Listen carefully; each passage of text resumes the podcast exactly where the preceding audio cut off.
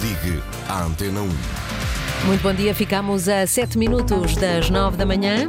Já estamos com as contas do dia. Ora, o caso TAP deu origem a uma moção de censura ao governo que vai ser votada hoje à tarde no Parlamento e também a um pedido de comissão de inquérito. Muito bom dia, Pedro Sousa Carvalho. Bom dia, Mónica. Ora, pergunto-lhe, Pedro, fazem sentido estas iniciativas políticas por causa da TAP?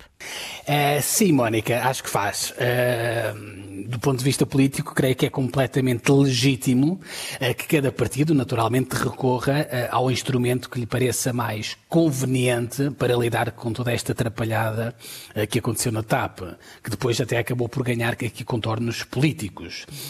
Acho que ainda há explicações a dar quer do ponto de vista do governo, também quer do ponto de vista da própria administração da TAP. Uh, perante este caso, Mónica, de indenização milionária na TAP e consequente queda do ministro Pedro Nuno Santos, uh, portanto, como eu dizia, cada partido escolheu o instrumento de escrutínio ou de censura Sim. que lhe parecia mais conveniente. O PSD eh, convocou um debate de urgência que aconteceu ontem no Parlamento.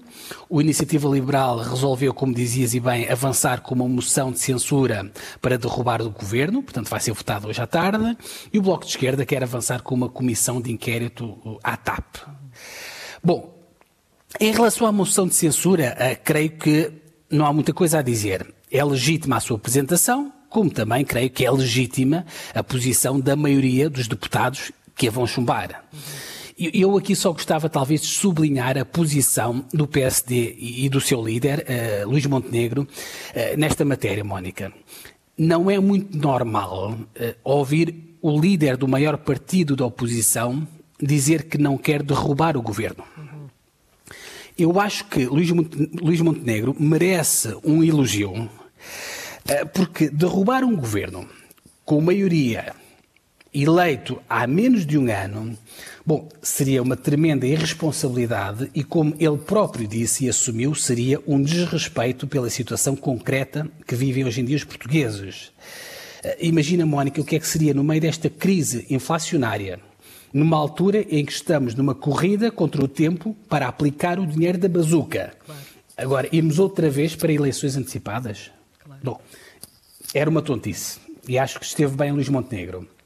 Em relação já à proposta do Bloco de Esquerda de criar a tal comissão de inquérito à TAP, eu não me parece que seja uma, uma ideia descabida. Acho que pode fazer sentido um escrutínio público e político, eh, sobretudo tendo em conta que nós acabamos de injetar 3,2 mil milhões de euros eh, de dinheiros públicos para salvar a TAP. Eh, o Bloco de Esquerda, eu se bem percebi, basicamente quer analisar duas coisas. Primeiro, tentar perceber uh, se esta indenização milionária que foi paga a Alexandra Reis, a ex-secretária de Estado, uh, se violou ou se não violou alguma, alguma lei. Uhum. Eu aqui, Mónica, recomendava, se calhar, esperar pelo relatório da Inspeção-Geral das Finanças, que está precisamente a analisar à lupa, digamos assim, esta indemnização. Sim. Esperar no sentido de, de, ver se realmente vale a pena avançar para a Comissão. Outra coisa que o Bloco quer é tentar apurar responsabilidades uh, políticas. Eu também concordo que é um bocadinho estranho que uma indenização destas, a nível da tutela, ainda por cima uma empresa que tem duas tutelas, finanças e infraestruturas. Uh, portanto, é estranho que esta indenização fosse de conhecimento de apenas um secretário de Estado. Mas, enfim, naturalmente isto caberá à Comissão investigar se a Comissão naturalmente existir, porque o Bloco de Esquerda sozinho eh, não tem os votos suficientes para convocar uma Comissão. Antes de terminar, Mónica, deixa-me só, eh, muito rapidamente, fazer aqui mais uma nota sobre a TAP. Eh, eu acho que nós hum, devemos e nós podemos criticar quando as coisas correm mal, como foi, aliás, este caso das indemnizações milionárias, mas também eu acho que nós devemos elogiar quando as coisas correm bem.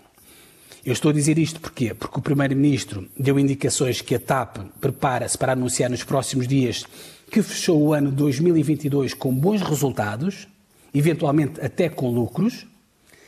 Se isto se confirmar, Mónica, seria uma excelente notícia por duas razões.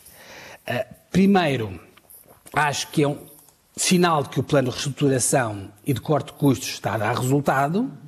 E depois é sinal que o Estado poderá eventualmente conseguir um encaixe maior no processo de privatização uh, que está em curso.